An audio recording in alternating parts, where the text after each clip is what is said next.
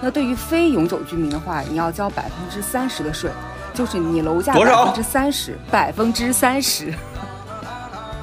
总结起来就是啊，内地对民众的呵护更加全面，美国政府失职什么都不管啊，基本上核心就是这个意思啊。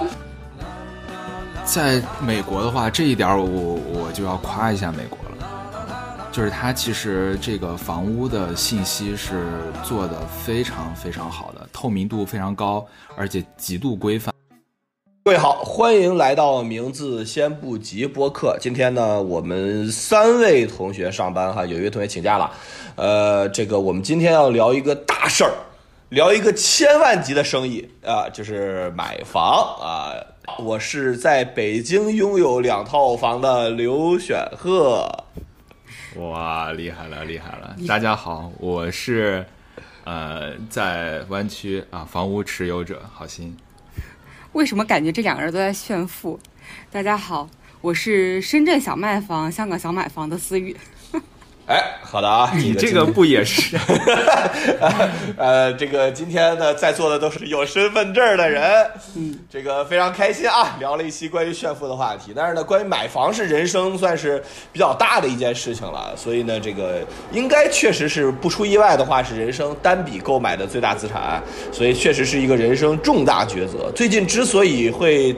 想着聊一下这个话题呢，就是思雨正在打算买房，而我呢刚刚在北京买了一套房，所以确实是大家就聊起来说想探讨一下彼此买房的逻辑、买房的原因和买房的方式，所以我们就来录这么一期。那么首先，哎，我们先聊一个事情，我们这一期站在一个即即将买房人的视角去聊一聊这个话题。我们首先呃这个关心的第一件事情就是在北京。买房这件事情是有门槛的，什么意思呢？就是你比如说，你首先要么你有北京户口，你是北京人；要么呢你在北京就是居住满五年，就是你交了五年的社保，这个时候你才有所谓的买房资格。这个其实是目前在内地，就是在这个大陆这边。对于房价啊，客观上来讲，我觉得限制最大的一件事情，就是换句话说，你外地的炒房客，你外地的那些这个金主们，你再有钱，你不是想买北京的房子就能买的。所以客观上呢，这个是一个呃比较大的限制。各个城市基本上都有哈，都有一定的限制。比如说，我听说广州也是，呃，资质上也是需要社保满五年。那可能有一些城市可能会相对而言的轻松一些。所以这个事情，我觉得是所有买房人考虑的第一个问题，就是。有没有资格？不知道在香港或者美国会不会这样哈？我们先听听香港，香港是怎么样的？我认为啊，在香港，你的唯一的资质就是你需要有钱。啊，不需要满什么几年吗？是这样的，香港呢，其实它是呃，算是一个全球市场。就你但凡是个人，你只要有钱，其实理论上香港都是欢迎你来置业的。那唯一的区别是呢，如果对于一个非永久居民，就是非香港永久居民。呃，比如说你作为一个内地人，你要到香港，比如说你待满七年，然后你换了永居，这叫做香港永久居民。那对于非永久居民的话，你要交百分之三十的税，就是你楼价百分之三十，百分之三十。什么的百分之三十？楼价的百分之三十。比如说你买了一个一千万的房子，你就要交三百万的税。刺激吗？所以它是通过这种方式，其实呃，在一定程度上去设一定的门槛吧。但是呢，在去年有这个政策有一个最新的变化，就是这百分之三十的税，在你待满七年换永居之后是可以退给你的。对的，那所以就说是雪鹤的眼睛都快掉出来了。有利息吗？没有，当然没有了。你搁这儿买理财呢？所以它是按照成本价退给你，这是去年的一个变化。那当然了，呃，就是从香港本地来说，可能会有一些特殊的楼，它会有一些呃，就是你门槛上的要求，比如说一些公屋啊、居屋啊，这个肯定就是呃，你在香港，首先你是香港人，然后会有一定的居住收入的要求，比如说你家庭的月收入可能要，比如说低于两万，低于多少，它会有一个门槛，然后。这样的家庭才能够去申请这种所谓的公屋或者是居屋，但这个门槛就会非常的严格。那总的来说，如果是从商业的这个买房的角度来说，基本上是没有什么门身份上的门槛啊，但是确实是有钱上的门槛。哦，这三十万的税是百分之三十，什么三十万？啊你以为思雨只会买一30%百万的房子吗？开玩笑，这这这百分之三十的税是现金交的吗？我可以比如说贷款啊什么的，现金交就是现金交，所以其实贷款交税，我太秀了。对，所以其实你买楼的时候，你就相当于这百分之三十就成为了你首付的一个部分，就是你直接现金就是要给出去的。对，嗯 OK，这是香港的政策啊。香港的意思就是，只要你足够有钱，我就只认钱，是吧？就是我也不关心你身份的问题，对吧？你只要愿意付出这百分之三十的溢价。来，我们听听糟糕的美国是怎么样的。啊，美国是这样的啊，就是我觉得其实比香港的资质要求还低。就是我其实按思雨这个说法来讲，就是政府还会跟要求一点什么，对吧？你要给政府钱才行，要多额外的给百分之三十。但是在美国买房其实没有没有任何限制，如果你只要拿着美元，能把美元拿来，啊，你你其实无论什么资质都是可以买的，啊，也不需要多交税，也没有什么百分之三十这种税没有的。但就是我去我去美国旅游就能买。啊，哎呀，嗯，你有合法签证，你来到这儿啊，别人可可能肯定还是你要验证你的身份嘛，你有护照啊，嗯嗯嗯有签证啊，你不是个非法移民什么这种可能不太行。旅游签能买吗？我据我所知应该是可以的，哎呦呦呦，这也太自由了，我的妈呀！就是对呀呀但呀！但但问题在于，这其中其实有几个问题。问题在于，首先房子它并不便宜，对吧？所以并并不是谁旅游都能带个什么几百万、上百万美元、大几十万美元来买买房子。那其次，如果你没有这么多钱的话，怎么办呢？你可大家买房都是一样嘛，都是要贷款。那贷款就需要资格了。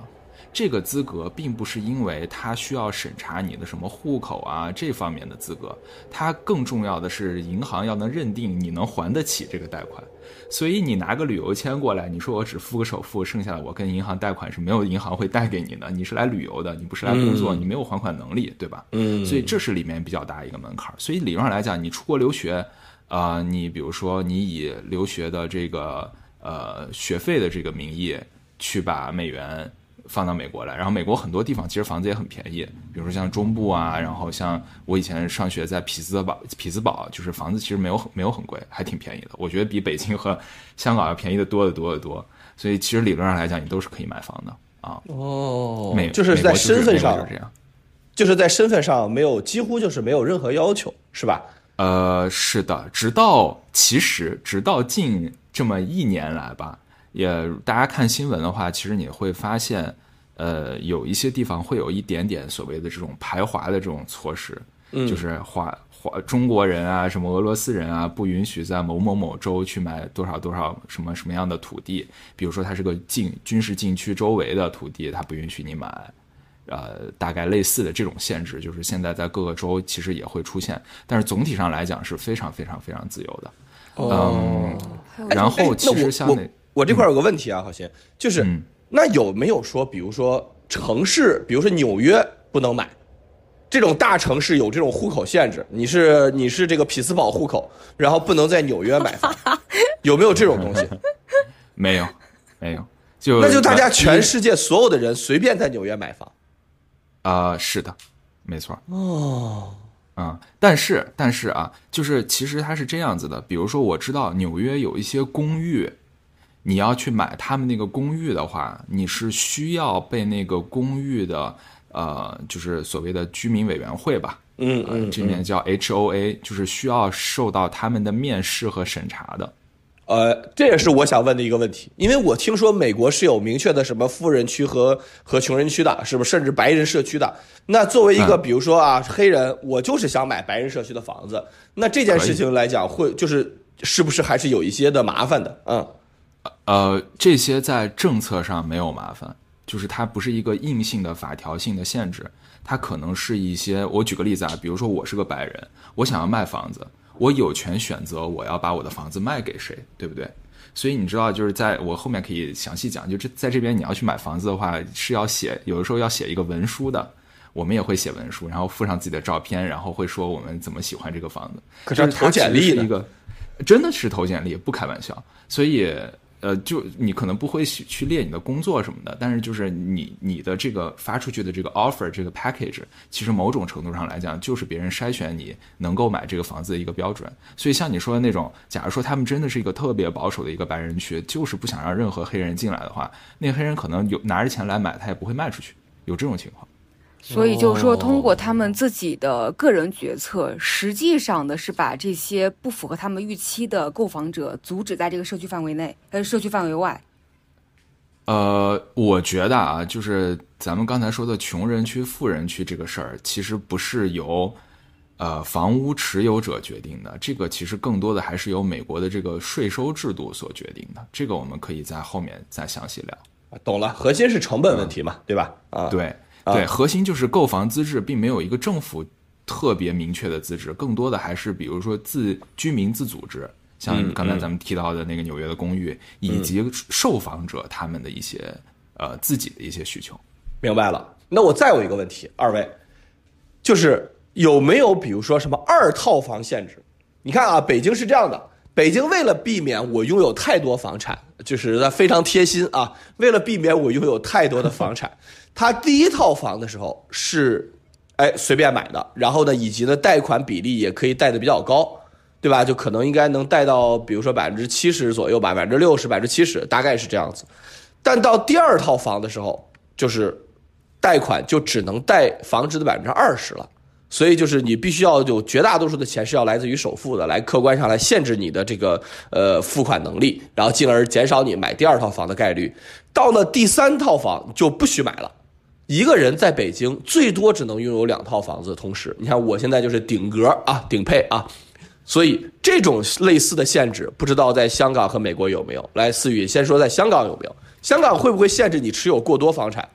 这个我最近还真的去做了一下研究，是这样的，我觉得香港和内地有一个非常大的不一样。其实内地都是以家庭为单位，呃，就是当然你如果是单身一个人，这个就另说。如果是家庭的话，它可能是说家庭首套房、家庭二套房，它有这样的一个首付比例。那在香港，它全部是以个人来的，它没有一个所谓的就是家庭去持有房产的这样一个概念。那它的所有的按揭比例，它其实是根据房屋的价值和你的买价。和卖价去敲定的一个房屋的一个按揭比例，我给你们举个几个例子，比如说昨天因为刚刚呃，就是它房屋的按揭比例有所调整，就是在现在的情况下呢，应该是就是四百万以下的四百万港元以下的房产，你最多可以贷九成，就是你的首付比例其实只有一成。你就出百分之十就可以了。一千万以下的，如果你是首次置业的话，你最多可以贷到九成。但是你如果不是首次置业，呃，按揭的成数可能会稍微高一些。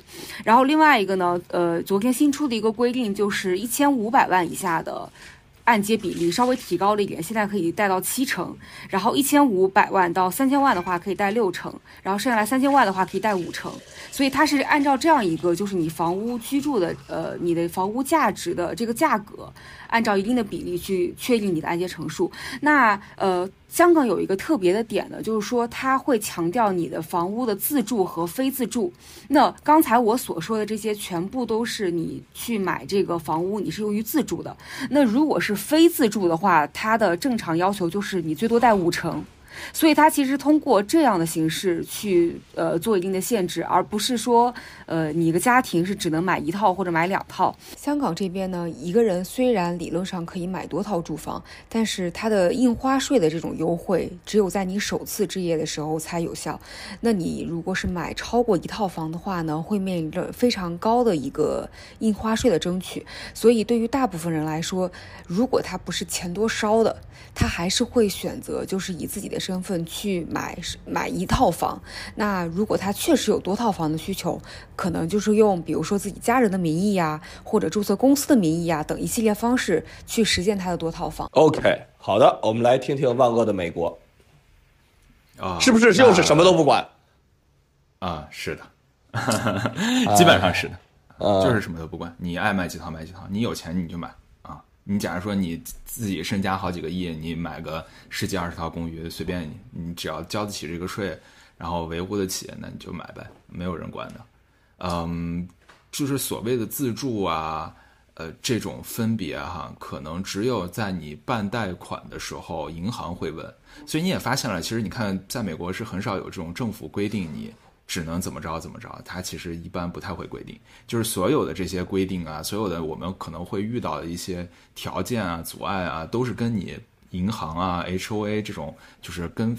跟政府没什么关系的组织再去规定的。比如说你去银行申请贷款的时候，那银行就会说啊，你这个买，比如说我现在要买二套房子，对吧？那银行就会说啊，那你这个房子买来是要自住的吗？我就说对啊，行，那你就说，那你手手上这套房子你怎么办呢？我就说租出去。好，那他办贷款的时候就会把我的租金收入变成我的收入里面的一部分，然后帮我去看我的贷款办下来到底是什么样的一个水平。所以就是不是自住的话，可能更多的是在这个地方体现的。哦，当然了，我说的还是就是比较比较大多数的这么的一种情况嘛。也美国其实也是有这种，呃，所谓叫公屋吧，我我不知道他们是不是叫这么一个名字啊。但是其实如果你在美国，你去买新房，然后买这个新建的小区的话，你如果是把这个房屋是用来自住的，那它相对来讲，呃，这个贷款会有一定的优惠，但也不是特别多。如果你是一个政府呃认证过的低收入群体。且你运气非常好，能抽签抽到的话，你也可以以一个相对低廉的价格买到新房子。然后，但是这个新房子你不能拿去卖，啊，你只能就是自己住这样子的。所以这不就是也有一些这种政策？这不就是中这个内地的经济适用房，连就是限价房，对吧？就是这种。但但但它是这样，它是比如说我这个小区四百套房子，那它其中可能会拿出十套、二十套，就是专门去。做这样这样的一个抽签儿，呃的这种，你如果叫它新经济适用房也行，所以它不会盖的时候，它不会说啊，我们这个房子是经济适用房，它没有这个这这个说法，就是房子都是所有都是一样的房子。但是我也要强调，就是其实在美国新房子不多，尤其是在湾区吧，就我其实更了解的还是湾区的这个房地产市场。你要说其他城市，我也没那么了解。但是总体来讲，就是新房子很少，因为美国其实。呃，首先它开发的也相对比较早嘛，然后其次这个土地是呃永久使用权，所以你想要揽出来一大块土地去盖新房子，可能性非常小，所以就是新房子很少很少。嗯，OK 啊，这是三个地方，总结起来就是。啊，内地对民众的呵护更加全面，美国政府失职什么都不管啊，基本上核心就是这个意思啊。来，我们聊完了购房资质问题，相信大家对这个事情有一个概念了。然后刚刚好心其实提到了一个问题啊，就是关于新房与二手房，就是我不知道你们哈，我两次买房就是这个都是买的二手房，呃，我确实是没有买过新房的，不知道思雨无论是在这个深圳还是在香港，这次都是怎么打算？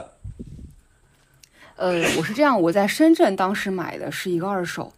在香港呢买一手房和卖买二手房这个事情，其实大家是有非常大的分歧的。呃，这次买的是一个一手的现楼。那其实，呃，这个开发商呢，他我就说他一期、二期嘛，他之前卖的一期，呃，其实价格还比较高的。那这次卖的二期的现楼，因为整个香港房地产市场这两年的一个不景气，所以它基本上是也是为了回笼资金吧，所以它大概降价了百分之二十去卖了它的二期。所以它一期和二期就是在马路旁边。就是一墙之隔，但它的价格可以差别非常大，这是呃，所以其实一手房今年的以香港市场的一个呃一个趋势，就是其实一手楼市的供应是远超前两年的，而且一手楼市很多的时候，因为它价格像我所买的这个楼盘一样，它其实是在往下压的，所以一定程度上是压制了二手。但是其实长期来看，呃，一直以来香港人。他们去买房或者换房，呃，说实话还是以二手为主。原因在于香港的一手楼盘推出的，不管是一般来说价格都会比较贵，再有一个就是说它确实数量也比较少。今年只不过是相对来说比较特殊的一个点。那香港本来也是一个寸土寸金的地方，而且开发比较早，所以如果是你看市区的话，它出的一手楼盘，除非你是买那种特别小的，不然它的价格确实实在是总价让让让我们觉得实在是就是。就是无法无法触及，就是实在是太贵了。我随便举个例子，就是，呃，比如说香港现在在港岛，像比较核心的这片区域，它基本出来的尺价都是在三万以上，三万甚至三万五甚至更贵。那这样的楼盘，你可以基本算下来，尺价乘以十，就约等于每个平方米的价格，基本上就是三十多万的一平米的这样一个价格。那所以你就算一下。三十多万的啊，很还好吗？啊，大地图果然是非常不一样。对，所以其实呃，如果大家买新房的话，一般就是会选择更偏远的地方，然后就看你自己的对于价格、对于距离、对于周边的环境，自己去做一个取舍。所以总结来讲，我觉得香港这边是二买二手房，其实相对来说是人是更多的，原因在于一手楼盘的供应会相对比较少，但是。今年我现在看到的一个情况会有点特殊，就是因为一手呃供应供应上来了，然后而且开发商在压一手的价格，他们为了更快的资金回笼，所以导致其实今年一手价格反而是压制了二手价格。呃，这也是为什么我其实今年更多的是在看一手楼盘，而不是二手楼盘的原因。但其实香港，我特别想说的一个点是，它的二手楼盘，特别是比如说二十多年楼龄的，这个在咱内地其实已经算是感觉很老的一个房子，就二十多年楼龄，疯了吧？就是这种。但其实因为香港它的屋苑的保养非常好，所以其实二十多年楼龄，你现在看上去感觉就像内地大概十年左右，你不会觉得它特别老。所以也一般来说都是电梯房，呃，整体来说使用的感受其实是并没有想象中那么差的，呃，只不过是说香港如果买二手的话，它可能有一个风险，就是你楼每过二三十年，它会有一个大修期，那是大修期，如果你的大修期之前你接盘了，那就会导致你的持有成本会一下子提高，因为你要去支付那个大修所要承担的那个费用，所以这个可能是买二手盘的一个呃潜在的危险，但是。这两年香港还有另外一个特点，就是二手盘出来的损盘会比较多。原因在于这两年有非常多的老外在撤退，有很多香港人也在移民，所以我们就说本地有所谓的很多移民盘，比如说他们移民去英国，那他一定是要把香港的。呃，房子要处置掉，不然的话，它应该是有有两地征税的问题。那所以这种情况下，有可能二手的损盘就会更多，而这种情况在一手会很难出现。所以就是买一手还是买二手，其实基本上真的是看个人的需求。嗯，哎，好心刚刚也讲了关于美国的一手房、二手房啊，好心考虑过一手房的这个东西吧？一手房不就是新房吗？哎，对对对。我现在我现在住的就是我当时买的就是新房买的，哦，对，然后呃，我马上就如果我现在也在看房子嘛，然后就是马上要买的肯定是二手房，啊，嗯，肯定就不会就是绝对不会看新房，哎，为什么这个可能？哎，这个我觉得大家可能会比较好奇。刚才思雨讲到一点，说什么香港很老的二十多年的房子。我这么说啊，在湾区，我现在看到房子平均年龄大概在一九一九五零年到六零年这个这个时间间。嚯，二战房啊，太厉害了。就是你出去就是你出去看，基本上都是一九五零年、六零年。就是你看这房子，它是会有非常非常详细的记录，它到底哪年建的，什么巴拉巴拉的这些东西。就基本上大部分都是五四零年、五零年、六零年，甚至三几年我也见过，甚至有就是清朝时期的我都见过。啊，就是连中华中华民国都还没成立的那种房子，我都我都见过，我都甚至看过。嗯，这个可能跟大家想象的不太一样，就是美国这边。呃，我也刚才提到了嘛，就是说它是有一个永久的地权的，所以其实这个它转手的本质上来讲是那块地，而不是那一栋房子。当然，我跟我说的这个二手房子，都基本上说的都是呃独栋，呃叫别墅吧，就是在这边其实也不会叫它叫别墅了，就是一个独栋的一个住宅这样子的。所以它其实卖的本质上还是那块地，但只不过是就是这个房子。可能在每一届屋主身上，他都会做一些翻新啊，做一些建设啊什么的，所以它看起来虽然是个一九四几年五几年的房子，但是整体的状态大概是个七八十年代的状态吧。啊，这这种的，但然后我把它买到了之后，我大概大概率可能也会花一大笔钱去把它做一个翻新，把它改改成一个二零二三年的一个状态，可能更多会这么去做。所以就是，嗯，买在这边啊，基本上来讲，买房子。更多说的就是买二手房，就大家都不会有二手房这个概念，就是买房子就是买二手房。然后那那会就会去问说，哎，那我第一个新房它是怎么来的呢？新房也确实是有，哎，我说的还是啊，湾区这个市场，我就比如说像德州啊或者什么其他地方，这个就不太一样了。我就说湾区这个市场。刚才也说嘛，就湾区开发的比较早，所以尤其是这个地权也是分散在老百姓手里面的，所以他很难把这个地块集中起来。你说，哎，我一搞一大块地，然后就是建一大批新房，这个非常非常少见。嗯，更多的新房哈，要么就是在一些犄角旮旯的地方找一些小地，啊，就比如说什么以前的河沟旁边啊，什么高压线附近啊，没人住的地方啊，火车这个铁路附近啊。还有一些就是以前是这个公司，比如说半导体公司，然后这个半导体公司呢可能逐步搬走了，然后这个地块相对比较大，拿出来卖掉，变成新房子。我现在这个新房子就是这样子。曾经这个地方就是很多半导体公司，包括我们家对面其实是 AMD，然后 AMD 那个公司现在它就从它那个园区搬走了，然后然后那个。然后那个，然后那个园区现在就是完全建了一大批，就是新的公寓，外加一些少量的新房子，这样子。然后那个公寓可能是为了出租，然后新房子是用卖来卖的。所以就是新房子量非常非常少。如果你买房子只看新房子的话，那大概率你要需要很长很长时间才能买到。然后其次，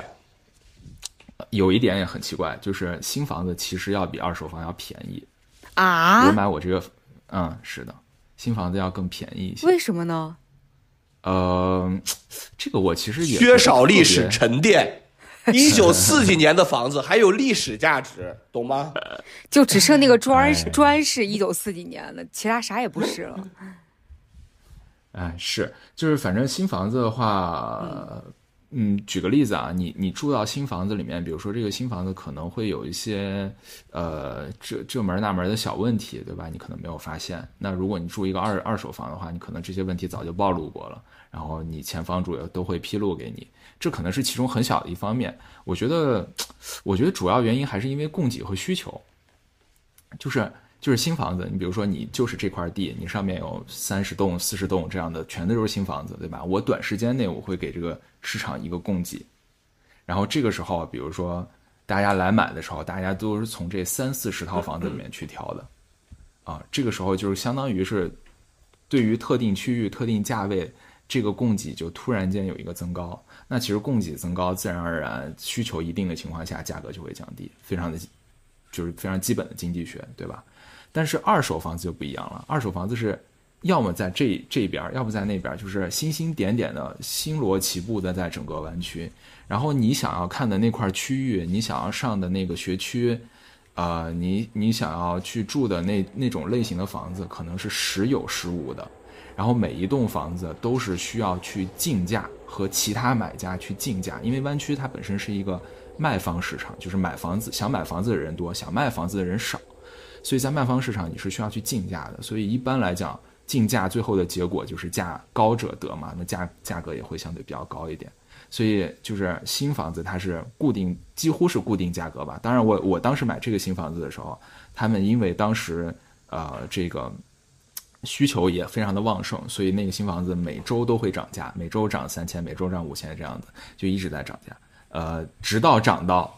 特朗普出了一个某某政策，然后当时影响到了就是整个房产房产税的这个税率，然后导致那一天瞬间就开始后面房子就卖不出去了，就就就也会会有这种情况。然后当然开发商他建这个新房子，他也压了很多资金，所以他也想要非常快的回笼自己的资金，这也会导致他的这个。呃，卖房的就是意愿会更强吧，然后价格也会相对更低一点。嗯，所以就是新房子比二手房价格会更低，然后新房子非常非常少，绝大部分都是二手房。嗯，OK，好，行，我这时候我有一个问题啊，就是你比如说你买了这个二手房之后，你刚才提到翻修啊等等，每一代人都会做，那理论上你是不是可以把这房子彻底拆掉？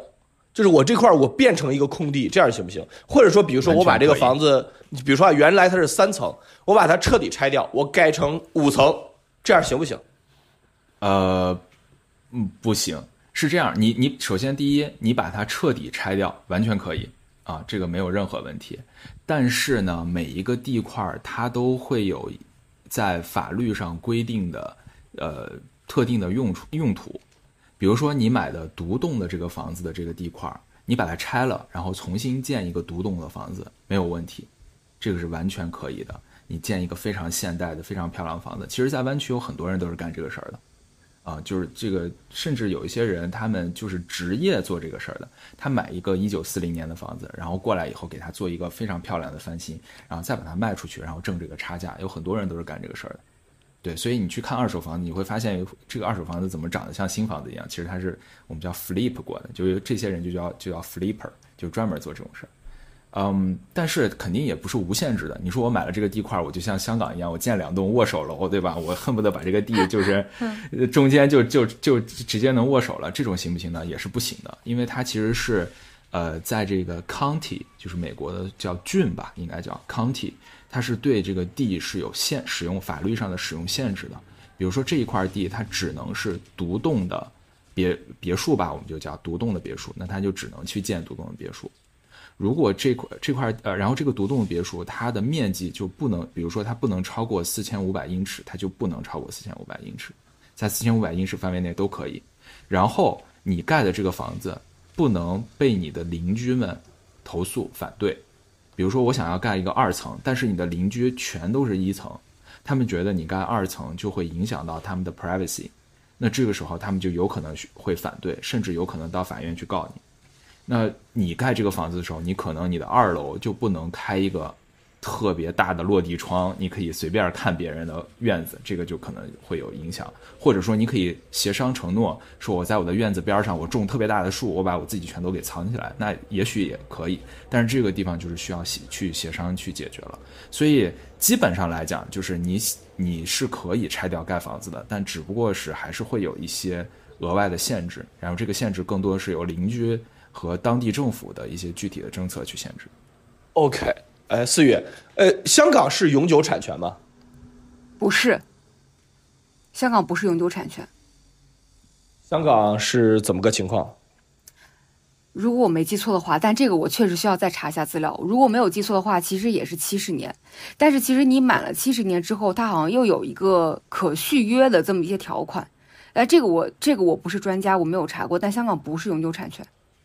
哦，OK，这大陆这边肯定也不是了，大家我们这边产权也是七十年的产权。OK，好了，我们关于一手房、二手房、购房资质等等这些话题聊完了之后，我们就要进入下一个问题。你看啊，我们拥有这些资质也好啊，或者是之所以会考虑这些问题，毫无疑问是要开始买房。那是不是所有地方都开始买房的这个，尤其是我们说买二手房啊，第一步都是去找中介？我不知道你们那边有没有中介这个概念啊？大陆这边呢，就是有，比如说链家呀，什么我爱我家啦，什么麦田啦，这几个比较二十一世纪啦，什么就是反正就几一大堆的中介。在北京啊，我就是其实还是被几个大的中介来去，不能说垄断吧，就是还是有几个中介巨头的。但是你看啊，我跟你说，我去上海，上海的中介真是鱼龙混杂，一个小区底下可能有十几个中介。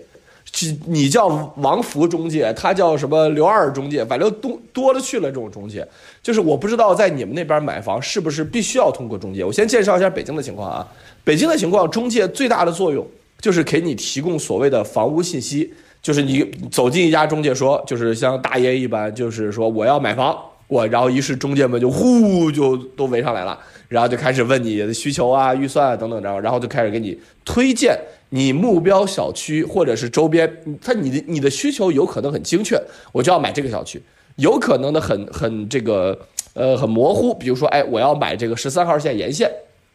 对吧？那他就会给你推荐各种各样的房子，然后并且带你去看。它的核心价值就是把需求和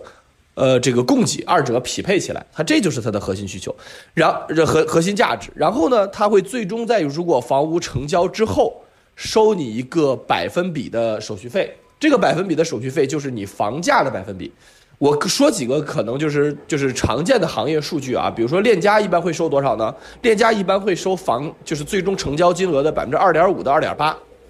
然后其他几家中介，是的，当然了，这个是它的明面的这个这个收费哈，就是有可能，比如说，哎，你看好了一套房，这个时候就会陷入到一个博弈，你看好了一套房。你跟链家说，哎，就是我我想买这套房，链家说行，然后中介费是百分之二点八，然后你说，那你要是给我收这个中介费，我我还买这套房，但我就让麦田的人去谈了，你的这个客户，换句话说，你的前面的所有服务就一分价值都没有了，因为麦田那边的中介费可能只有百分之二，然后这个时候呢，于是呢，链家当然不希望自己的前面所有的工作都为他人做嫁衣啊，链家就可以有可能会跟你说，哎呀，没关系，哎，你这个大哥你别急，对吧？这个咱们这还不好商量吗？对吧？然后我跟总部去申请，哎，没准就能够申请降一降。但是总体而言，总体而言，最便宜中介费也应该在就是最终成交金额的百分之一点五左右，一点五以上。不是一点五左右，一点五以上，你必须是非常非常优质和非常非常能砍价的用户，才有可能能拿到一点五左右这样的中介费。一般的中介费普遍在一点八、二点零左右，这是呃大陆这边的一个情况。哎，我想问一下，那你这个中介费你是买家跟卖家都要给呢，还是说其实的中介一共就收到一点五就行了？呃，中介一共就收到一点五就行，但是啊。一般意义上来讲，都是买家给，就是买房的过程中都是买家来出这个中介费。然后，当然了，如果你在这个跟这个卖家 argue 的时候，你把中介费给推给他了，你说，那你那你给我降降五万块钱，对吧？然后在事实上，这个涨中介费就是他出的，你也可以这么算。但是核心事实上都是掏钱的出的嘛？对对对，都是掏钱这边来去出的。对。然后呢，我要再补充一一一个问题啊，就是这个中介是不是必须存在？其实不是的。原则上来讲，中介其实必不是必须存在的。为什么呢？因为所有的过户流程，房管局都有，就是大这个内地这边就是叫房管局啊，房屋管理局，就是他们都有规范的流程，你完全可以自己去办这些东西。但是呢，会面临几个问题。第一个问题是需求端和供给端，刚刚说了，没有人带你去看，这个的的确确会有这样的问题。你不能到处敲门，去去人家家说，哎，你们家这个房怎么卖什么的，就这个很麻烦。第二个呢，就是你确实会省一些事儿，因为他们可能会对这些东西应该备什么材料啊，应该走什么样的流程啊等等，相对更熟悉。但是客观上来讲，依然是是可以自己办的，是理论上来讲是可以自己办的。嗯，对，这个就是内地这边所谓的房地产中介这个概念，然后并且它的收费模式，我想听听，哎。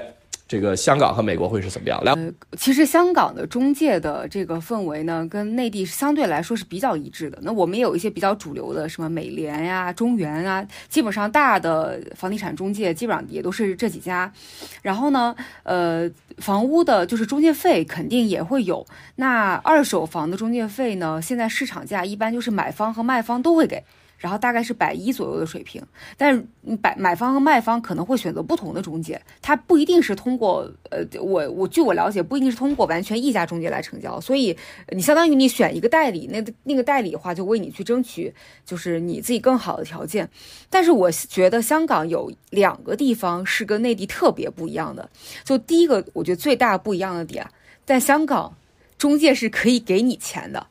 就是在买一手楼盘的时候，你是可以跟中介要返佣的。所谓这个返佣，就是其实开发商他在委托，比如说委托中联或者呃中原地产，呃美联或者中原地产去帮他卖一手楼盘，他为了刺激这些这个中介中介，所以他其实会给中介一个比较高的比例的一个分成。比如说，假设说他可以给中介百分之五或者百分之三。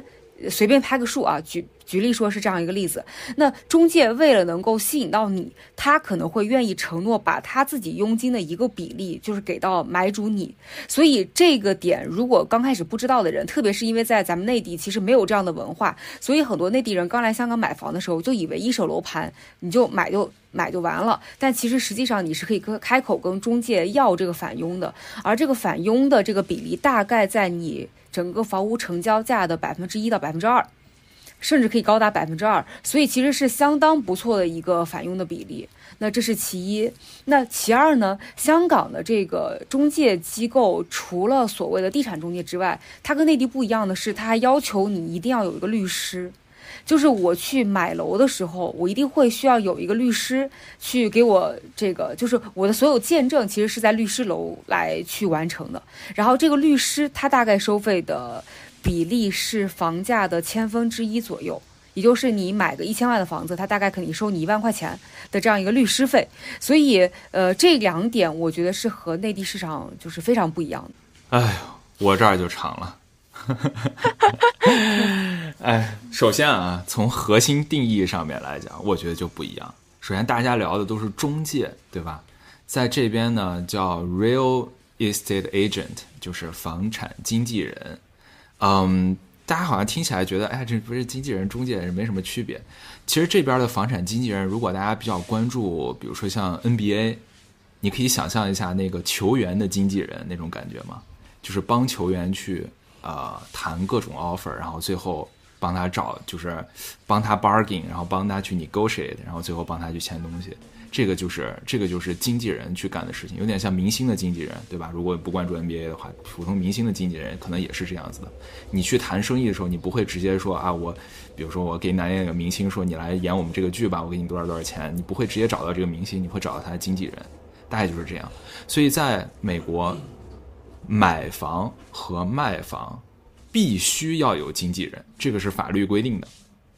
就是至少是加州政府是这么规定的。必须要有一个持有房产经纪人这个执照的经纪人，才能够买房或者卖房。当然，如果你自己就持有这个房产经纪人执照，你也可以去买房或者卖房，给自己买给自己卖，这也是完全可以的。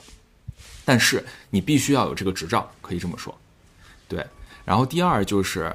呃。有些时候我们听到说，哎，房产经纪人感觉好像是个挺 low 的这样的一个职位，但其实，在至少在湾区啊，就是在美国加州湾区这个地方，房产经纪人很有可能是一个非常不错的学历的、非常有知识、非常有想法的一个人。比如说，我们现在的房产经纪人，如果哪哪有这个美国加州要买房子的朋友，可以联系我，可以推荐我们这个经纪人，真的非常非常好。他，呃，是北大毕业的。啊，是的，他是北大毕业的。就是如果要论学历的话，他其实比我、比我的、比我老婆什么都要都要好。但他们其，但是他其实是在帮我当房产经纪人。然后我也听说过很多，就是在加州房地产市场上面去做房产经纪人的，做的非常好的，都是非常出色、非常厉害的人，非常厉害。就是无论他的个人形象啊，他的谈吐啊，各方面都是非常厉害。那那其实就要说回来，就说这个房产经纪人到底在这个市场上面起到一个什么作用呢？呃，首先呢，在美国这个房产市场上面，每一栋房子它的信息都是相当相当透明的。就比如说，它曾经卖多少钱，可以精确到分；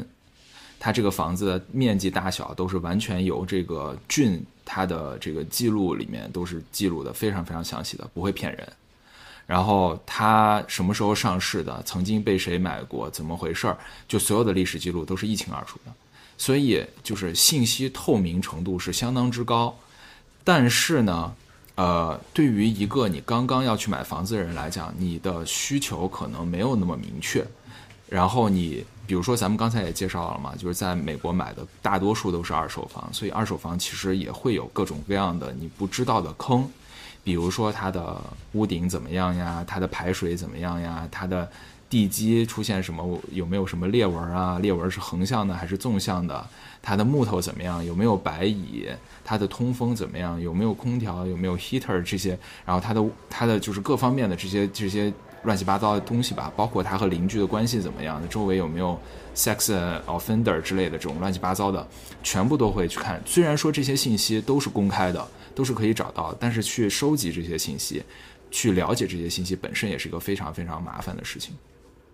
所以，房产经纪人其实在中间就起到了一个很重要的作用。比如说，我现在的房产经纪人，他在帮我做什么事情呢？他每我们我们两个人工作都很忙，所以他每周呃，刚才还在给我发信息，每周五都会告诉我们说这一周有哪些新房子现在呃就是 on the market，然后呢，他去帮我们。按照他了解到的我们的需求去帮我们做一次筛选，然后筛选完了之后，我们再去做一次筛选，就说哦，这周我们要去看这个房子、这个房子、这个房子。然后一般在要你要卖房子的话，你卖的这个房子在周末都会是 open house，就是开放日，大家只要是有房产经纪人带着，或者说你在开放日这个时间内你自己去去，都是可以自由去看的。所以你们哪天要来美国，如如果你们想的话，我可以带你们出去随便看房。啊，就是在 open house 的时候，就是要卖那些房子，我们都去看。然后这些房子去看房的时候，它其实里面都是叫 staging，就是会装饰的很好的，就是它看上去就是一个像那种 model home 一样，它会把这些装饰啊、家具啊什么都是换到，就是专门有一个 staging 的公司帮他把这个房子就是给给给装饰起来，这样让大家看到这个房子之后就会感觉到会更好一些。但是这个不是交楼标准，对不对？就是啊你拿的话，它肯定会很多内饰都会不见。啊，是是是，那是对样板间就是搞成样板间，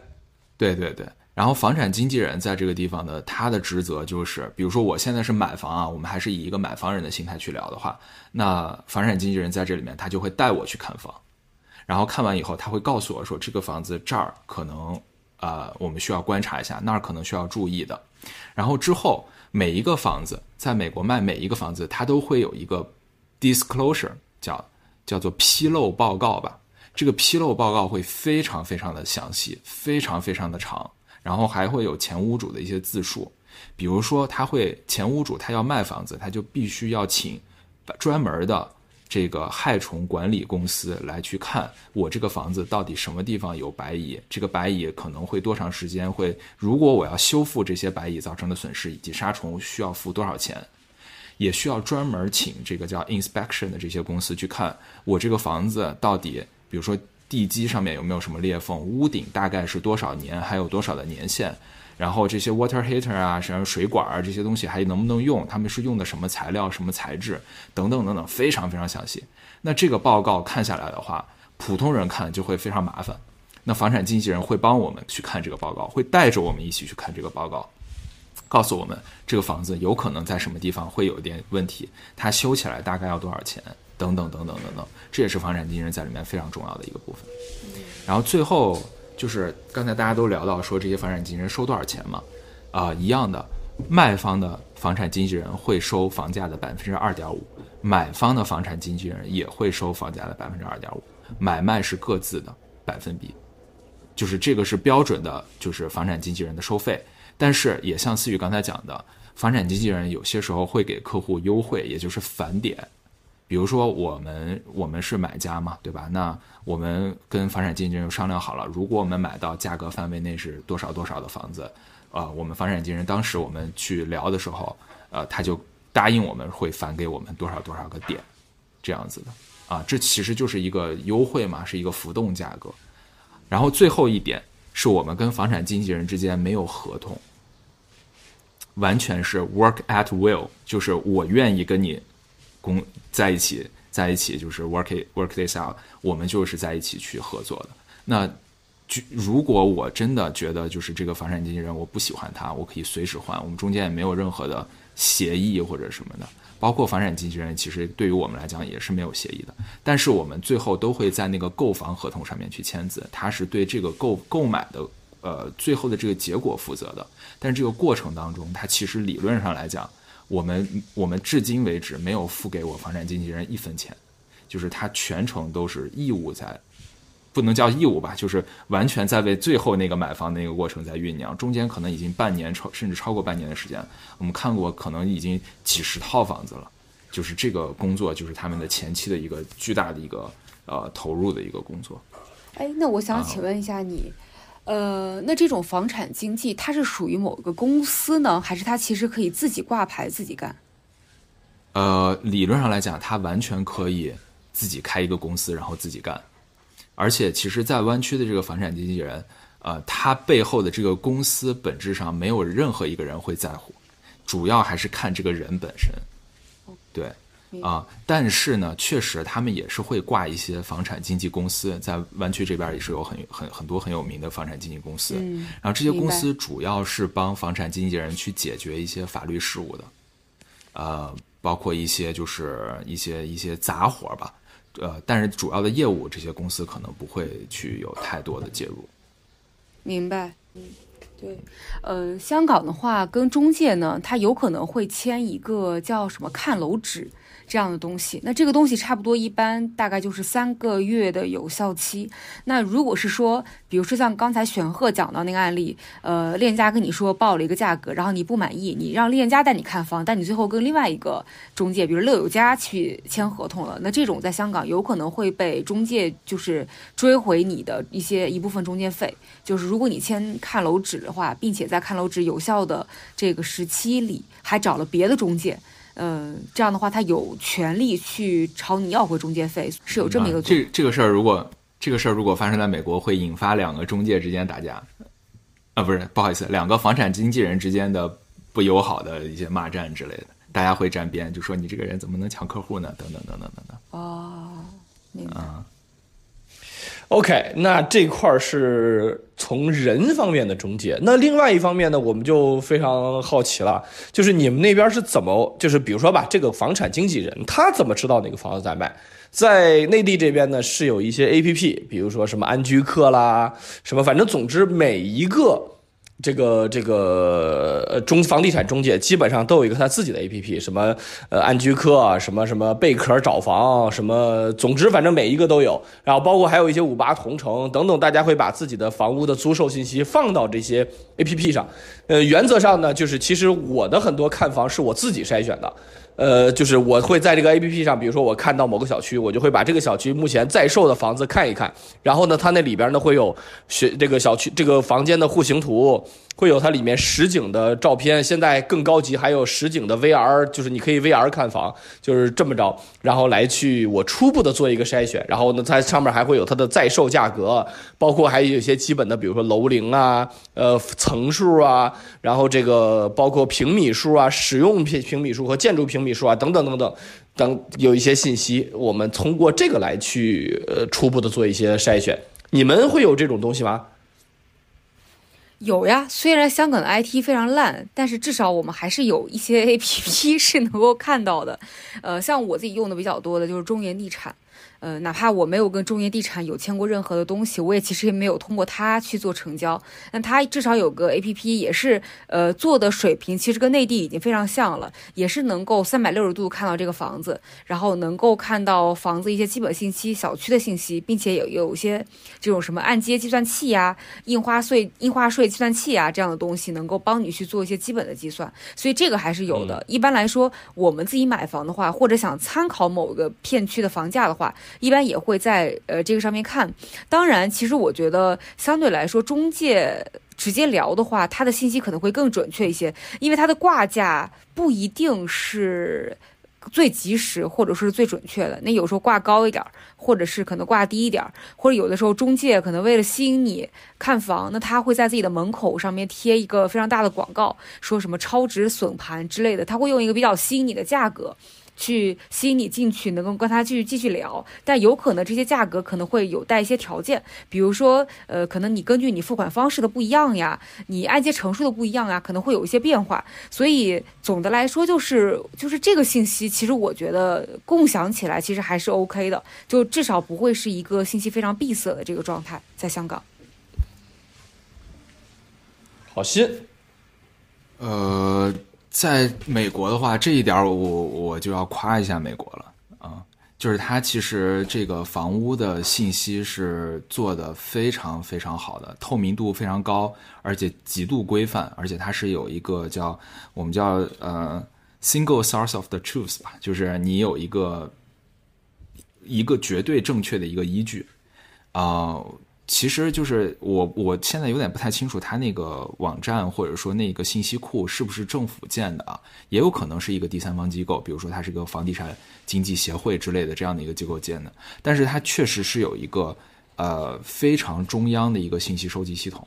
然后这个系统里面非常详尽的，我刚才列了，就是我刚才也提到了这个想房间房子的所有的历史记录和所有的信息，包括它这一次上市，它列价要多少，什么时间，然后这个房屋现在状态怎么样，以及呃，就是对面这个卖方房产经纪人一些详非常详细的介绍和图片，它的地理位置啊，它的地的大小啊，房屋大小啊，这些都非常非常详细。然后有一个系统，这个系统是只能有这个 licensed agent 才能进去看的，就是有执照的这些房产经纪人才能进去看这个系统。然后这个系统里面的信息会呃极度的详尽吧。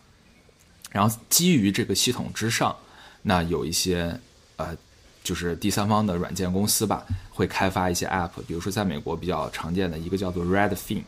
啊、就是红鱼鳍翻译过来啊，一个叫做一个叫做 Zillow。啊，然后大概就是这两个 app，然后这两个 app 里面可能 Redfin 是相对会比较 serious 一点，会比较比较就是买房这边会看起来比较干净清爽一些。然后这里面的信息，他们 App 里面的信息绝都不是人手动上传的，你无法人人手动，就说我现在想卖房子，我直接上这个 App 去发布一个信息可以吗？这个是不行的，你一定要通过那个中央的系统，用一种非常权威的方式发布这个信息，然后 Redfin 这边才会去在它的软件上面展示出来。所以你看到的卖价一定就是它报出来的卖价，然后你看到它的样子，它的。信息就基本上是它精确的信息。那这个软件本身提供一些什么价值呢？它可能提供一定程度上提供一点点，就是我刚才提到的，我们房产经纪人可能会做的一些事情。比如说你喜欢这个房子，你可以 favorite 它一下，然后长期关注一下。那它卖了以后，它的那个卖价也会写在上面，那你就可以看一看，说哦，我喜欢这种类型房子，最后卖会卖多少钱，和它上市的价格中间会差多少，等等等等。然后包括这个软件也会给你推荐一些相似的，你觉得。呃，猜你喜欢吧，就大概这种东西，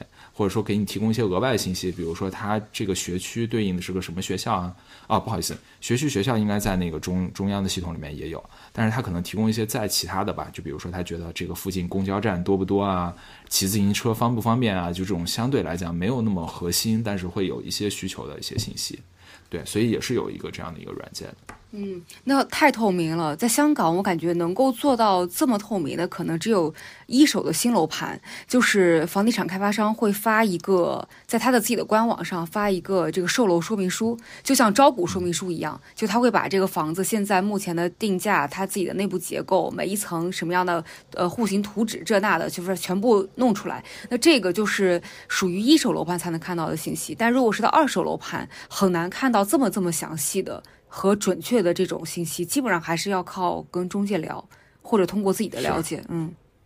是是的，我在内地这边也是这样，就是内地这边的那个 A P P，虽然它有非常呃，我认为还是蛮详细的资料，但它会隐藏很多的关键信息，比如说它就不会告诉你这个房子是在几层，也不会告诉你说这个房子，它会只会告诉你它是在高楼层、中楼层、中楼层还是低楼层。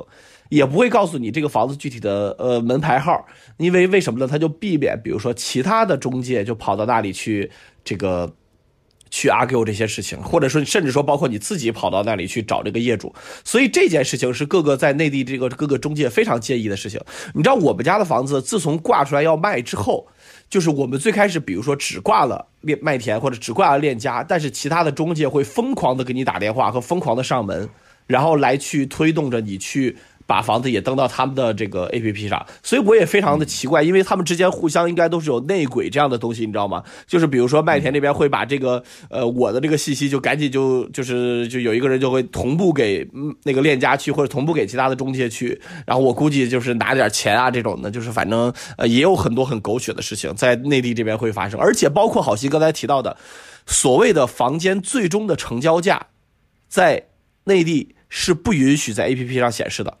因为这个原因，就是因为国家不希望大家看起来房价比较高，然后再包括思雨刚才刚才说的，很多中介会在门口贴一个广告，对吧？把周边的房产、房产，呃，基础的户型信息和多少钱列出来，当做广告贴在这里。之前在内地这边的所有中介都允许，但是现在一律都不允许贴了，都是为了避免刺激到大家。所以这件事情还是挺掩耳盗铃的吧？反正在内地这边。好的，那我们刚刚就是，哎，这是真是买房。我跟你说，为什么是个大事儿？就是你看，还没有开始聊到具体的房子，就光是房屋的前置，咱们都已经聊了一个多小时了啊。这个我们那就继续进入到具体的选房环节。刚刚大家说了，无论是从中介也好，房产经纪人也好，无论是通过谁，大家最终选房的时候呢，都会看一些东西。那我先来说，大家后来补充啊，比如说在。北京而言，比较重要的几件事情啊，除了呃，当然了，最开始而言，核心是你的预算，对不对？你首先有多少钱办多少事儿，多大屁股穿多大裤衩，对吧？这核心是预算。再往后呢，第二步就是你的需求，比如说你想买一个三居室，还是两居室，还是说你你就是一个人住，就想买一个一居室，等等等等。你这也是你的一个面积，这是一般基本上它与房价是挂钩的。再往后就是区位，所谓的区位呢，就是比如说你要买地铁沿线。还是你要买学区房，对吧？刚才就提到了交通、学区，包括周边的商业配套，对吧？这些都是非常重要的。所以你看，比如说以我现在的房子为为例啊，它周边的商业配套其实不怎么好，因为它之前呢，周边没什么大商场，同时呢，它也没学区，同时它也没地铁。但是呢，它有一个很重要的区位优势，就是它属于呃这个高贵的海淀区，对吧？大家都知道，这个海淀区是全中国这个考上清华北大概率最大的地方。虽然我也是海淀区，但是当年我也没有考上。但是反正总之，它在概率上来讲是比较大的。它同时也是个教育强区，对吧？再加上呢，房子本身小区。非常好，它的整个的小区环境绿化率很高，然后呢，整个的小区的氛围非常好，所以这个是我当时考虑这个房子的很重要的原因。那这是比如说比较大的这种考虑的事情。那比如说具体一点比较小的，到房子本身就会有很多的讲究了。比如说楼层，楼层在内地这边呢，就会是相对高一点，比相对低一点好。这取决于比如说视野。你的采光没有人遮挡你，呃，视野也是没有人遮挡你，采光也是没有人遮挡你。再比如说你的这个呃隐私也会更好一些。你买一楼、二楼、三楼，大家可以轻易的看到你的屋里，对吧？那这个时候你就嗯比比较比较不舒服。那可能买到高楼层就会好一些。那再比如说还有什么呢？户型，户型在内地呢会比较讲究所谓的眼镜户型。所谓的眼镜户型就是像眼镜一样，左边一个卧室，右边一个卧室，这样的话呢，比较好的处理隐私问题，对吧？就是这样的话，比如说你跟父母住啊，或者怎么样的话情况下，哎，大家就可以各自有一个相对好一点的隐私情况。那还有比如说，就还有朝向，比如说很讲究一个词叫南北通透，哎，对吧？这个这什么叫南北通透呢？就是你家既有南向的窗户，也有北向的窗户，这个是在传统中最好的房子。比如说我父母到现在看房子。都会是非常在意南北通透，因为他们会觉得，哎，开开窗户之后有这个过堂风儿，就是对，可以有这个空气交互的这个情况会比较好。然后相对差一点的呢，就是所谓的南向，为什么呢？因为这个采光会好，每天有太阳能够直晒，直这个直射进来，因为大家都在北半球嘛，对吧？就是太阳直射进来会比较舒服，在冬天会比较暖和，同时呢，屋里边的采光也会比较好，这些都会是在买房过程中这个。哎，非常重要的事情，还有一些什么呢？比如说满五唯一，哎，这都是行业黑话啊。满五唯一，什么叫满五唯一呢？就是这个房子本身已经拥有与上一个房东已经拥有超过五年了，并且是他唯一住房。这是什么好处呢？就在这个过程中，在交易过程中的房屋的税率，增值税和契税两个税会比较低。哎，对吧？这都是在房屋过程中你会看到啊，就会你会拿到一个黑话本儿，说这个房子南北通透，满五唯一，眼镜户型，什么这个等等等等，反正给你一套一套切口啊。你这个切口，你看多了房子，哦，一看就大概基本上对这个房子有一个概念了。这些都是在内地这边选房过程中可能会用到的黑话，我不知道。哎，比如说刚刚那个思雨说到了什么看楼指啊，我估计也是香港有一套自己的话术体系，或者有一套自己比较看重的东西，有点意思，有点意思。嗯嗯，思雨呢？你们那边呢？香港这边会额外的有什么看重吗？除了我刚刚说到的这些？呃，我觉得在香港这边最最最重要的可能就是区位和楼龄。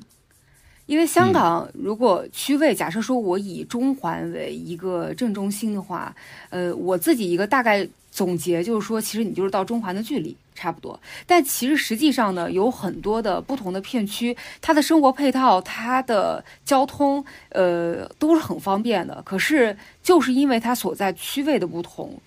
它本身对于这个区位就有一个不同的心理定价，我印象很深。当时在考虑就是九龙还是港岛的租房的时候，呃，我们就拿九龙的一套房的那个配套和房价，想要压港岛这个房的那个房主，就是关于压他的租金，房主就一句话，就是你这个价格在港岛是不行的。虽然我看的九龙的那套房和港岛这套房两个同样都是呃差不多楼龄，装修都很好。九龙那个甚至还更新一点，然后配套也都非常好的这样的房子，仅仅因为它的区位不同，所以这会有非常大的差别。呃，其次就是。这个就是这个是地段嘛，第二个其实就是交通。所谓交通，就是你是否是地铁上盖，或者你到地铁站的位置是近还是远。那你肯定是你地铁上盖的房子，一般来说就要贵很多。你走到地铁可能五分钟、十分钟、二十分钟，这都是分别一定是有一个非常不同的定价。而这个点，我其实觉得在香港比内地它的价差肯定要。大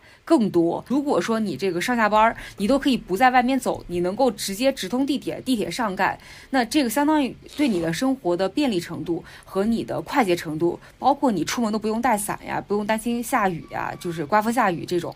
呃，都会是一个非常非常大的一个巨大的优势。那呃，除了你刚才说那些什么朝向啦、楼层啊这些的景观呀，这些都是非常基础的吧？呃，多说一句朝向，就是在香港，你如果没有富到一定程度，南北通透，你就别想了，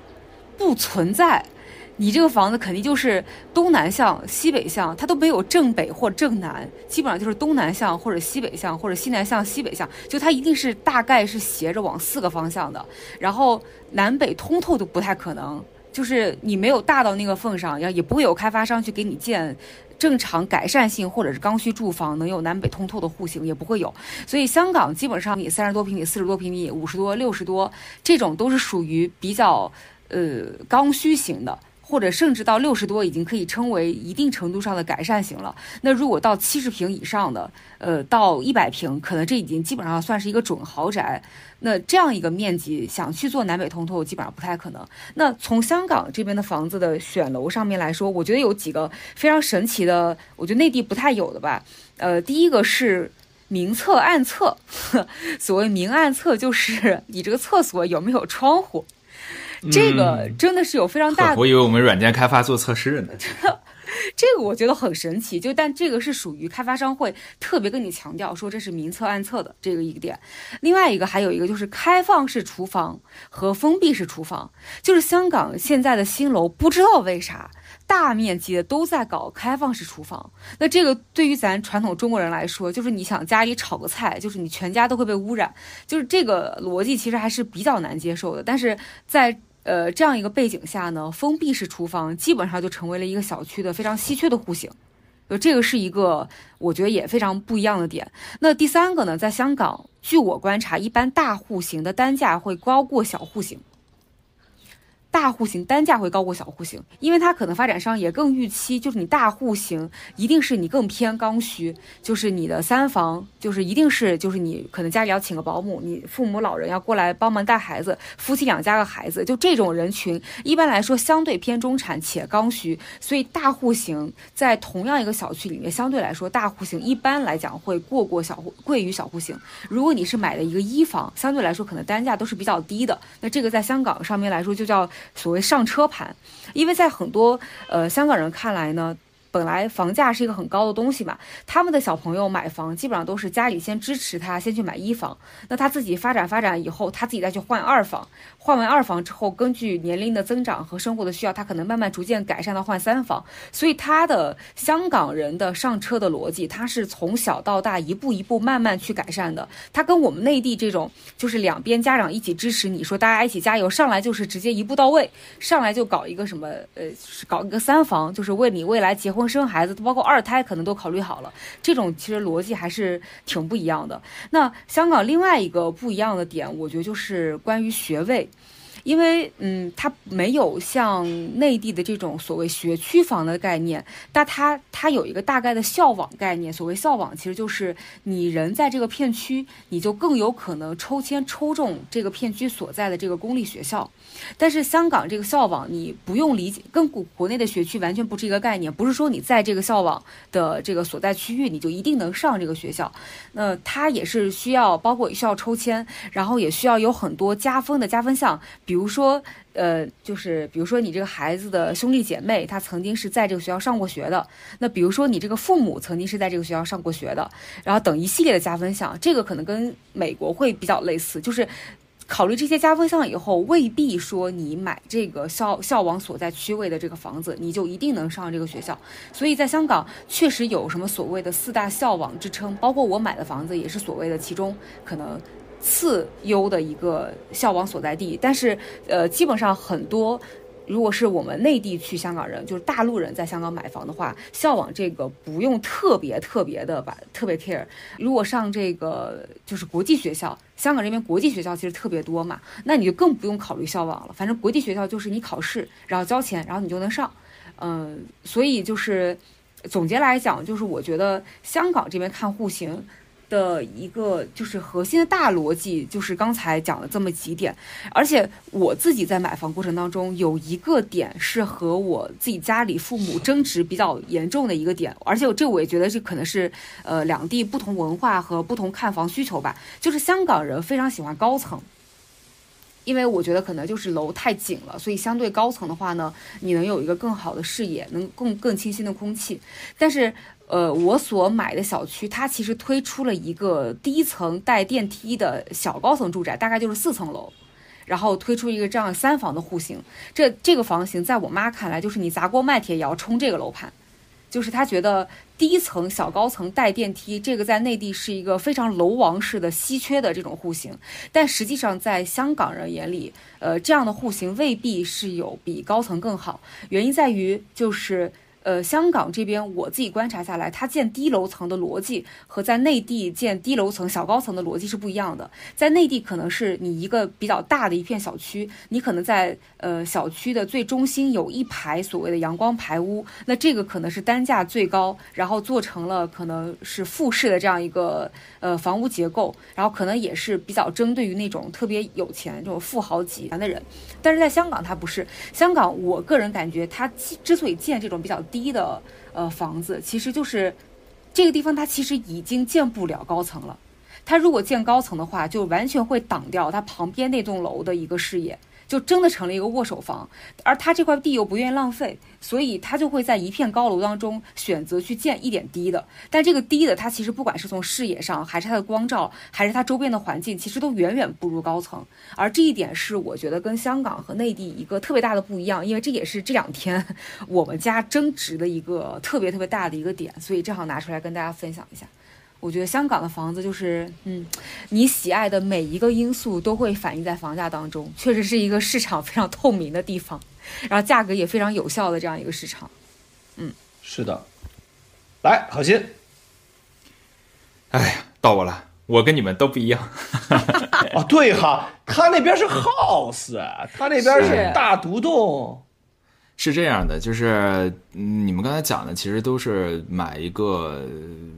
公寓，对吧？就是一栋楼里面的某一层的一个一个格嘛。我其实在美国也是会有人买这个的，就是比如说你在旧金山也会有这种公寓，然后买买一个格这种的。然后包括像纽约曼哈顿，但是只有非常少数的地方会有人去买这种房子。一般这种房子都是用来租的。就是加班区有没有这样子的公寓呢？有，但是绝大部分百分之九十以上的公寓都是用来租的，几乎没有卖的。就是它那个公寓，整栋楼、整个小区都是全通通都是用来租的，然后是有一个公司管理起来的，而且那个租房其实还挺舒服的。我觉得就是这租房这一点，这边也做的挺好的。嗯，然后我就我就把我的这个呃话题范围吧，就限制限制在所谓的 my house 啊，所谓的 my house，呃，包括连连排别墅我就不说了啊，就只说那种就是 house 一块地上面一栋房子这种 house。呃，首先，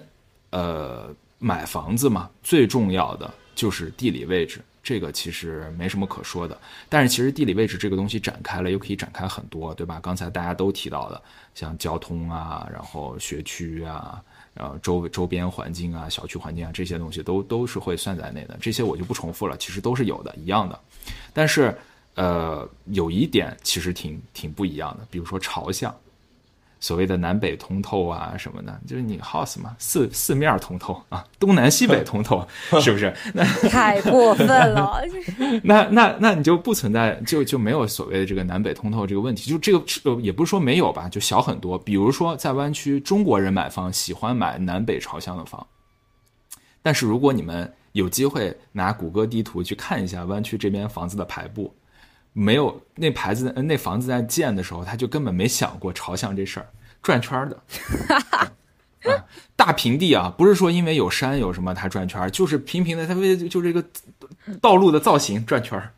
啊，就这样子。其实其实他完全没有考虑朝向，因为美国人首先这个房子，当然美国人也比较浪费，很喜欢开空调。然后就是你热了你就开空调呗，冷了你就开暖气呗。当然湾区首先啊，湾区这个气候是很好的。就是冬暖夏凉，有点像昆明那种感觉的，所以其实本来也不太需要开空调或者是暖气。然后阳光对于房间的温度的影响也很低很低。然后因为大家还都有院子嘛，那你去想晒太阳去院子里晒太阳就好了。所以其实这个南所谓南北通透这个就就影响就就低很多了。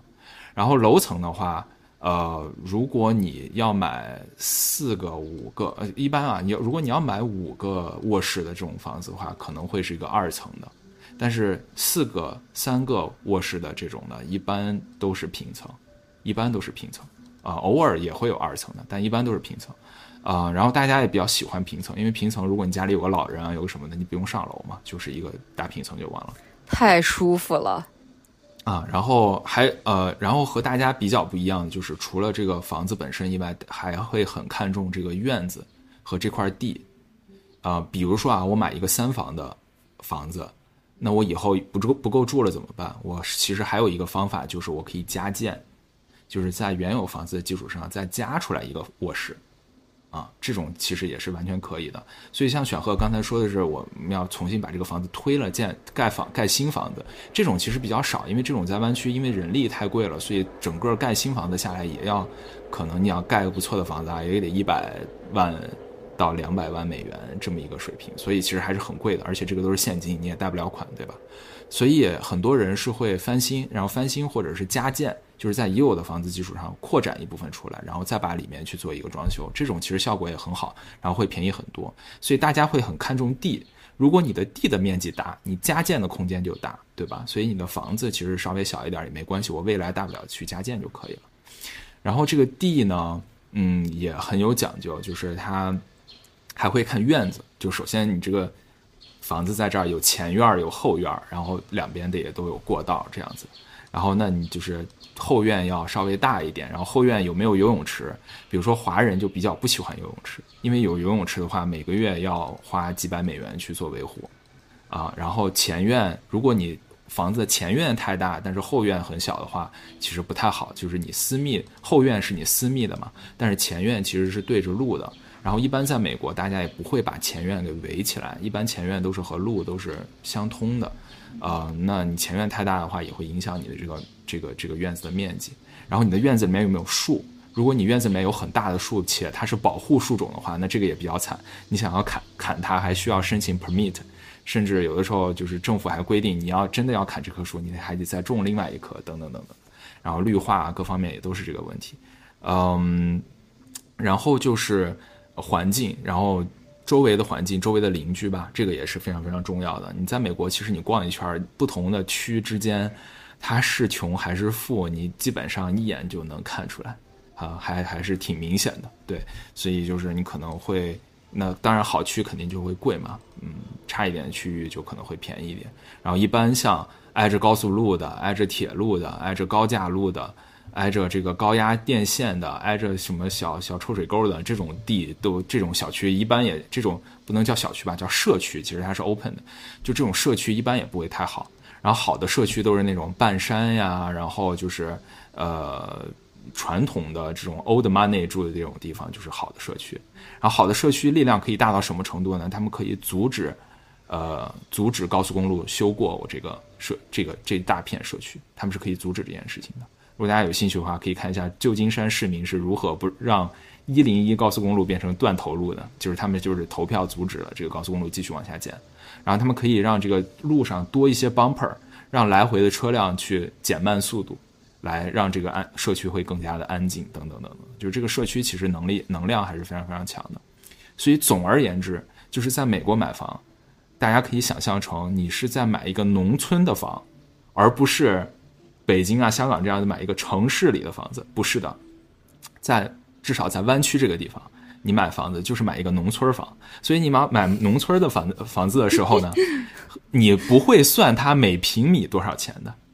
这栋房子就是这栋房子，你买这栋房子是多少钱，就是这多少钱，对吧？大不了这个房子不够了，我再花钱，我来年买就是娶媳妇儿房子不够了，我再盖栋房子，就就就是就是属于这个这个情况，所以就更像是一个农村买房子一个状态。嗯哎，你刚才说的断头路这个事情，我特别想补充一个点，这是我在香港看房时候感受特别深刻的一个，就是呃，在咱内地哈，基本上一般来说，房地产开发商或者说在售楼中介在给你画饼的时候，就说你这个物业或者你这个期房吧，未来两年政府这里怎么怎么规划，要建一个什么样的高架，建一个什么样的快速通道之类的，这种其实大概率。呃，它只是一个时间长短的问题，但大概率都是可以实现的。因为这个时候政府就是房地产开发商就会拿出政府的一些批条，或者是他的一些政府的规划的文件，而你看到规划文件之后，你就知道这个东西一定是能够成型的。但这事儿在香港不一定。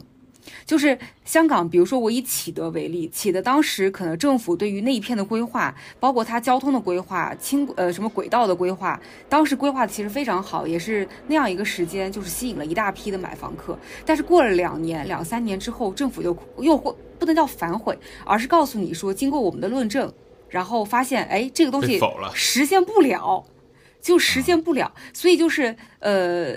为什么我觉得在香港其实买一个长比较长的期房是存在一定风险的，这也是为什么我自己看到了现房我都会非常心动。那因为期房它所有的规划它是不一定能够实现的，就是你如果基于它的规划而规划你未来的人生，你可能会。比如说，就是中介当时忽悠你说，就两年内你周边会建成一定的配套，你可能住进来五年了，你都看不出来。因为香港它政府本身呃也算是一个怎么说民主社会，然后它可能会有内部民所谓民主的一定的掰扯和内部的一些妥协和这个相互之间的抗衡，所以会导致如果是不同的部门因为各种各样各样的原因没有能够达成一致的话，呃，最初甚至连政府。给你画的饼说的那个规划都有可能出不来，而且在香港，如果说你这个房子旁边中介告诉你说未来是有一个地铁规划的，这在国内可能就是呃三到五年的时间，你可能地铁就能修成了，在香港就是二十二十年起，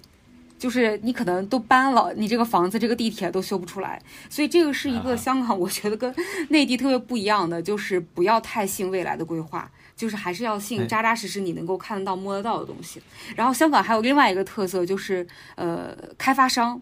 开发商的品质在香港也是特别特别看重。比如说大家提到新鸿基，大家提到就是恒基，就会觉得他们的盘是好的，这是一个好房子。但大家提到长江，就会嗯。就是这个盘可能就是呃 水平就不太行呀，或者是这个规划就比较丑呀之类的，就会有这样一个预期在。嗯，我就补充这两点。新房子是这样。对，对对对。哦，那我那我其实补充一点吧，就是刚才其实大家也都谈到了交通方不方便，然后这个在美国呃有些程度上，某些程度上来说，就是至少在湾区这个地方吧，交通太方便了，代表你这个房子就不太行。啊，就是一般交通方便的位置都是比较差的房子哦，是吗？就比如我，嗯，对我刚才也说了嘛，就离你离高速公路比较近，那其实这个房子就不是很好。对对对，反而你住在一些好区里面，那些好好区的交通都不是说是那种什么我开车我马上就能上高速，然后瞬间就可以去高速上面其他地方这种地方，都这这种一一般房子不会是这样子的。嗯，然后因为大家都是开车，所以大家也不会考虑什么步行啊什么的。所以就更多的还是考虑周围的环境，然后就是平时交通就是开车。明白了。我们看来买房的确是个大话题啊，的确是真的。在买房之前，大家要从身份上，要从这个方式上，要从包括选房的逻辑上，要做极多的这种考量。大家也能感受到了，毕竟是人生可能最大的一笔单笔开销。所以呢，就是这一期我们已经聊了一个多小时了，确实再聊下去，我们就是已经这个就要开始下一步。我们在再聊的时候就要聊什么呢？就是买房的钱从哪里来。对不对？这才是我们的听众们可能最关心的问题。这样吧，我们在本期结束之前，我们先来一轮快问快答。来，思雨，你马上要买这套房，不要跟我说那么多别的，总价多少钱？好家伙，呃，来，我们好心，你马上要买这套新房，你的目标是多少钱？来，我们刚刚这几位这个播客的同学们都已经报了自己的这个房价了哈，那这个钱都是怎么来的呢？对不对？这是这个怎么样？我们来去在过程中来去上杠杆，或者来去贷款，来去去构建自己的这个资产配比。这个话题我们就留到下一期再聊。再包括呢，可能大家还很关心的三 D 的房产的投资价值几何，包括呢租售比，或者说持有房屋的成本，大家可能很感兴趣的房产税等等这样的话题，我们都留到下一期哎再聊。我们这一期关于这个买房这个问题，我们就先到这里，看看我们下一期能不能聊完，好吧？那各位名字先不急，这一期的播客我们买房上就到此结束了，我们各位下周见，拜拜，拜拜，拜拜，嗯。